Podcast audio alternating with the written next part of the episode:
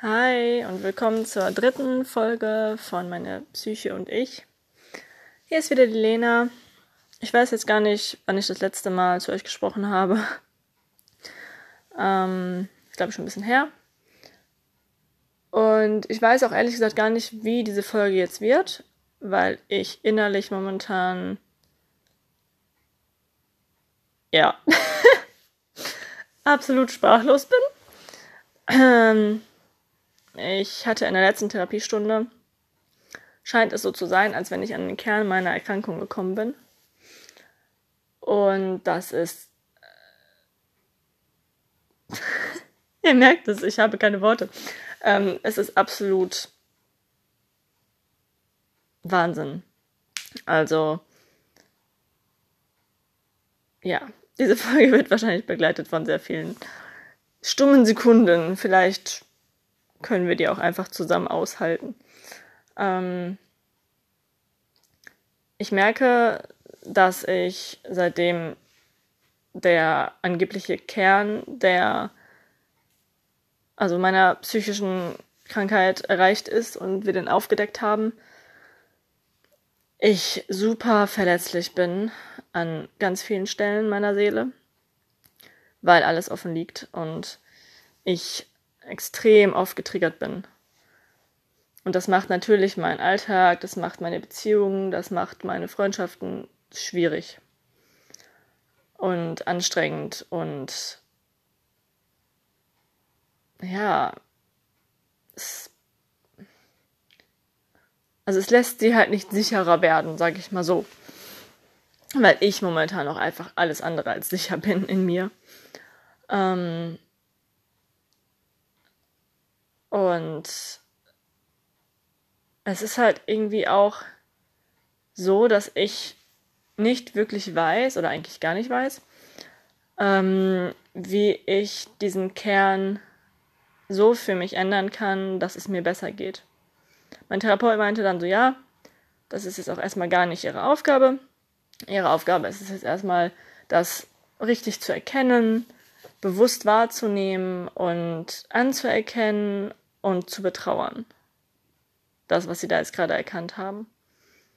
Ähm, ich werde euch das heute oder ich werde dir das heute noch nicht so sagen, worum es genau geht. Ich weiß auch nicht, ob ich das in dem Podcast hier sagen möchte, weil es eben sehr persönlich ist. Vielleicht reicht es auch, wenn ich einfach sage, dass es halt einfach echt schlimm ist.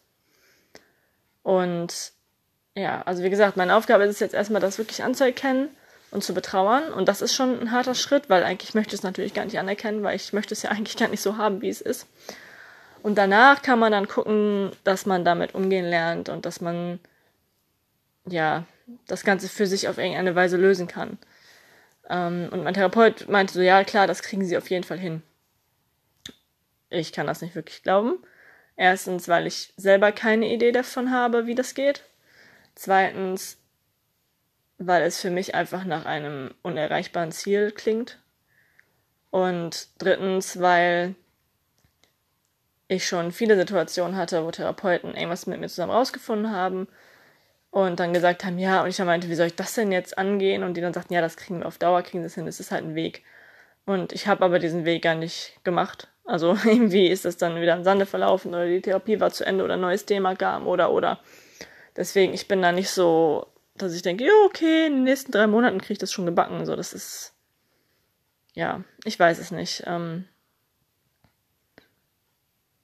und deswegen habe ich mich auch gerade so schwer getan, überhaupt mal wieder eine Folge aufzunehmen, weil es halt doch recht schwammig ist, was ich hier erzähle.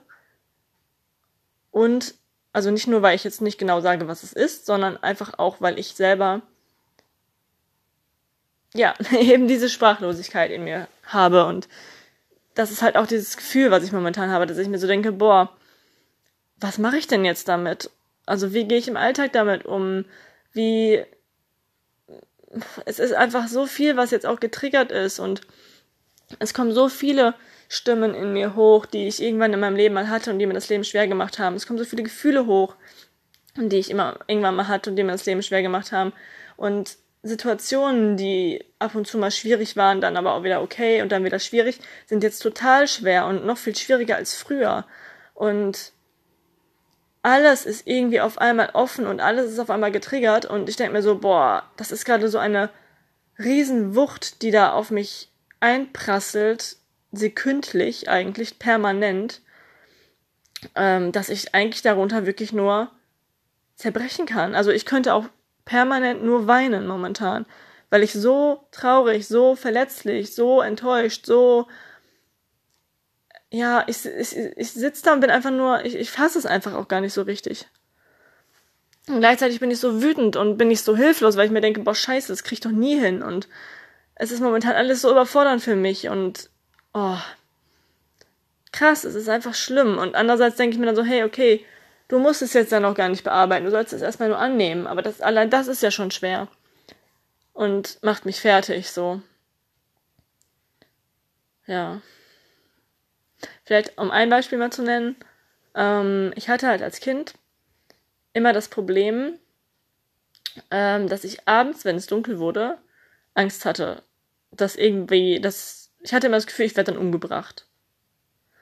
Und ähm, das war halt so, dass meine Mama teilweise, als ich vielleicht elf war oder so, ähm, und es abends halt dunkel wurde, im Winter um fünf, dann konnte die halt um 17 Uhr nachmittags nicht mehr zu Aldi gehen, was um die Ecke war, 10 Minuten. Weil es war halt dunkel und ich hatte Angst. Und ich wäre durchgedreht. Also ich habe dann angefangen zu heulen, zu schreien, alles. Es ging nicht, ne? Ich war völlig fertig, wenn die dann noch rausgegangen ist. Weil ich Angst hatte. Und das hat sich halt irgendwie dann, ich habe keine Ahnung wodurch, verbessert. Irgendwann konnte sie dann auch im Dunkeln raus und irgendwann war sie dann halt auch abends im Sommer länger weg. Wobei das, wenn ich ehrlich bin, immer ein Problem war. Also sobald es irgendwie abends auch im Sommer dunkel wurde, ich habe einfach Angst gehabt. Und ich konnte das aber nie fassen. Also ich wusste nie, warum habe ich denn jetzt auf einmal Todesangst, nur weil meine Mama sich mit einer Freundin trifft. Und im Kino ist oder im Theater ist oder so. Und es ist zehn oder elf oder zwölf, es ist dunkel, ja okay, aber ich bin zu Hause und hier sind die Türen zu und was ist dann das Problem, so, ne? Ich hatte einfach immer richtige Panik. Und ähm, das hat sich halt irgendwie verbessert, aber es ist halt nie wirklich weggegangen. Und jetzt auch seitdem ich halt diese Beziehung jetzt wieder hier habe, oder eine Beziehung habe halt, also davor in der Beziehung war es auch und da war es richtig krass und da wurde es aber auch deutlich von meinem Ex-Freund getriggert, was absolut scheiße war. Also da hat sich das dann nochmal verstärkt durch meine letzte Beziehung.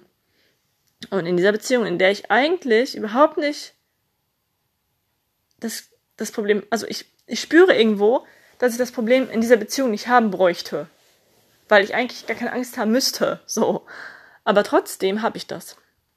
Und wir haben da schon öfter auch dann gearbeitet, versucht und so. Und es war auch teilweise ein bisschen besser. Ähm, aber momentan ist es wieder ganz schlimm.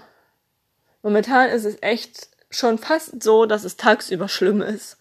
Also tagsüber alleine zu sein im Hellen ist teilweise schon schlimm. Wo ich mir dann so denke, boah, Alter, was ist denn jetzt verkehrt, ey? Ich bin 30 Jahre alt und kann nicht alleine sein? Das fühlt sich so unfassbar krank und unfassbar abhängig an. Das ist ganz schlimm. Ähm, aber ich glaube halt, das zeigt, dass ich wirklich am Kern bin weil wirklich jetzt irgendwie alles aufbricht, was ich an Gefühlen so habe und was nicht schön ist und sich alles so nochmal so Bahn bricht so und rausspringt und aufbricht und oh, ganz schrecklich irgendwie. Ja. Und mein Therapeut sagte halt, ja, auf ihrem Stuhl fühlt sich das gerade richtig furchtbar an. Aber von seinem Stuhl gesehen ist es gerade super wichtig, weil ohne das keine Heilung möglich ist. Ohne dieses Erkennen und dieses Eingestehen keine Heilung möglich ist. Und er sagt, boah, es ist gerade so ein wichtiger Meilenstein, so ein Durchbruch und so gut. Aber ihm ist halt auch klar, dass das für mich gerade die absolute Hölle ist. Und absolut schlimm ist. Ja, deswegen, ich weiß noch nicht genau, was ich davon jetzt halten soll. Ich weiß nicht genau, wie das weitergeht. Ich weiß nicht, ob es jetzt wirklich die Wurzel ist, weil ich hatte das auch schon so oft in Therapien, dass gesagt wurde, ja, jetzt sind wir an der Wurzel, ein ganz wichtiger Punkt. Und wenn wir das haben, dann haben sie es verstanden. Jetzt habe ich fast meinen Namen gesagt. Dann haben sie es. Aber dann war es halt doch nicht so. Dann kam halt nach drei Stunden raus, so ja, okay, das war jetzt ein tiefer Punkt, aber oh, es geht noch tiefer. Deswegen, ich traue dem Braten noch nicht. Und ja. Genau. Ich, das sind jetzt zwar erst 10 Minuten, ich merke aber, dass mein Zahn gerade wieder mega anfängt weh zu tun. Ich habe nämlich, es ist auch ein bisschen absurd, ähm, ne, mein Therapeut sagt zu mir, Jo, wir sind jetzt an der Wurzel ihres Problems. Und ich hatte gestern eine Zahnwurzelbehandlung. Weil meine, mein einer Zahn äh, die Wurzel sich entzündet hat. Weil da ein ganz großes Loch entstanden ist, offensichtlich ganz plötzlich und sehr schnell. Und da denke ich mir jetzt auch so, hm, ist das jetzt ein Zufall oder ist das jetzt irgendwie eine Übertragung auf der psychosomatischen körperlichen Ebene? Weiß der Geier, auf jeden Fall tut das auch mega weh. Ich hatte halt gestern diese Behandlung, wurde zum, zum Nerv gebohrt, dann wurden die Nervenkanäle da gereinigt, weil da halt Bakterien drin sind. Und laut der Ärztin sollte ich dann gestern ein Ibo nehmen und dann müsste es eigentlich sich beruhigen. Es beruhigt sich ein Scheiß, ne? Es tut heute mehr weh als gestern. Ich habe keine Ahnung, was da abgeht. Und ich kann aber auch nicht noch ein Ibo nehmen, weil ich reagiere da vom Magen her immer ganz krass. Ich habe dann sofort eine Magenschleimhautentzündung und muss brechen. Weil ich halt psychisch schon immer so mega fertig bin wegen dem, mit dem Magen. Kennt ihr ja, also wisst ihr ja, wenn ihr meine anderen Folgen gehört habt. Ansonsten hört ihr gerne rein, dann wisst ihr das auch nochmal. Deswegen, ich habe gestern halt schon Magenschmerzen gehabt und ohne Ende drücken im Magen und brennen und stechen und übel und so und dachte mir so, boah, nee, noch ein Ibu, ich halt, das, das geht nicht, dann kotze ich. Und dann höre ich vielleicht auch nicht wieder auf und das, oh. Auf der anderen Seite denke ich mir so, für den Zahn müsste ich, aber ja, was willst du machen, ne? Pest oder Cholera? Hat sich dann entscheiden. Ja, deswegen, der Zahn meldet sich wieder extrem, der Nerv, und ich höre jetzt auf zu quasseln. Ich wünsche euch ein schönes Wochenende. Macht was Schönes. Seid lieb zu euch. Wenn ich es schon nicht kann, macht ihr es wenigstens. Ah. Und als Abschluss sage ich euch einen Satz, der mich gestern mega geflasht hat. Wenn ich ihn denn hinkriege. Um, ähm, be the person you needed when you were younger. Sei die Person, die du brauchtest, als du jünger warst. Finde ich einen mega therapeutischen Satz. Finde ich mega gut und gleichzeitig mega schwer. Macht's gut, bis bald und danke fürs Zuhören.